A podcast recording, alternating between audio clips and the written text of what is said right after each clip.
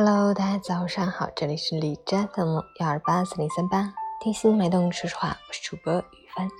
今天是二零一九年七月十九日，星期五，农历六月十七，初伏的第八天。好，让我们去关注一下天气如何。哈尔滨多云，三十度到十九度，西风二级，晴天多云天气，气温继续小幅回升。白天日照充足，紫外线较强，体感闷热。早晚凉爽舒适，适宜户外活动和外出游玩。假期来临，家长们一定要注意假期安全，不但要告诉孩子们哪些安全隐患，在游玩或日常生活中，自己也要时刻警惕，以免发生危险。截至凌晨五时，海市的 AQI 指数二十九，PM 二点五为七，空气质量优。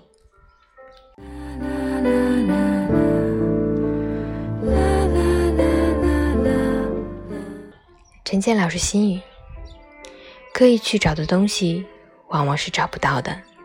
天下万物的来和去，都有它的时间。强扭的瓜不甜，你越是执着，越容易失去。